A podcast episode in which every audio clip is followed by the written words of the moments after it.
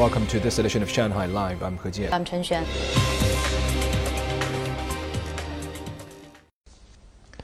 Lionel Messi delighted Argentina fans in Beijing when he scored the fastest goal of his international career, netting after 81 seconds as the world champions beat Australia 2-0 in a friendly at a raucous Worker Stadium yesterday.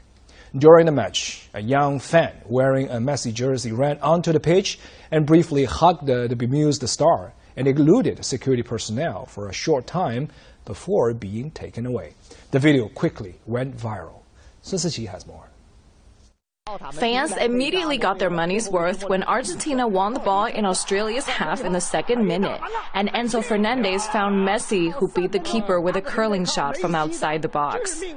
In the 68th minute, just before a corner was taken, a fan in a Messi jersey ran onto the pitch, quickly hugged the Argentine legend, dodged several security personnel, ran to the center circle, and high-fived goalkeeper Emiliano Martinez. He was removed from the stadium but was allowed to return because he was under 18. Such acts are not allowed, but most viewers of the video seemed amused by the act. After the game resumed, Argentina doubled their lead when Rodrigo de Paul floated in an enticing cross into the box and substitute Germán Pezzella found space between two defenders to nod home a free header. I only have words of gratitude and affection for how we were received today in the stadium. It almost seemed like we were playing in Argentina and that's lovely that our players were shown so much support. We felt right at home in Beijing. We thank the support from Chinese fans and their support for the match. We hope we have a chance to come back. Lionel Messi has been welcomed like a rock star ever since landing in Beijing last week.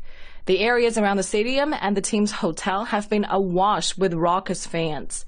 Messi yesterday thanked all fans in China for their incredible support in a post on social media. Shanghai Live. Beijing police said today the fan has been placed in administrative detention. He was also banned from entering any stadium for sports matches for 12 months. Now, Metro Line 11 in Suzhou opened today on a trial basis for five days. It connects to Shanghai's metro network at Line 11's Huaqiao station and will officially open at the end of the month. Sun Siqi takes a look at the city's first subway line to connect directly with another city.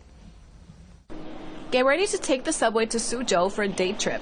How about to Yangcheng Lake for a hairy crab feast? Just take a Line 11 subway train to Huaqiao station, hop off, take a quick walk, and then jump on Suzhou's Line 11. There are three hallways, two of them are for transfer passengers who are not exiting. Users of Shanghai or Suzhou's metro apps could just rescan the same code when they exit in the other city. Users of any ticket, including MetroCard, will still need to exit the turnstile and repurchase or rescan. I'm from Kunshan. If I go see a doctor in Shanghai, I can just take the metro. I'm heading for Jinjihu Lake. I find this more convenient than going to a train station, take a train and then take a bus. The test run lasts five days, but only nine stops are open. Trains stop at 4 p.m. during the trial run, so be sure to catch one on time. A full one-way ride is close to one hour. Facilities in the stations are being fine-tuned before the line officially opens at the end of June. 孙思琪上海 Live。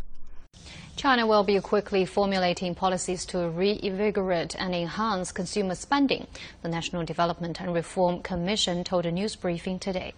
The country's top economic planners briefing emphasized China's continued economic recovery and the importance of the service sector. Official data showed that the country's service industry production index saw 9.1% growth in the first five months of the year. The NDRC said more efforts will be given to promoting the new energy vehicle industry, in which production and sales both saw year-on-year growth of 40% during the first five months. Also at the briefing, the NDRC reported that China's major power plants generated 3.4 trillion kilowatt hours of electricity in the first five months of the year, up 3.9% year on year. The country's total electricity consumption saw a growth of 5.2% during the period.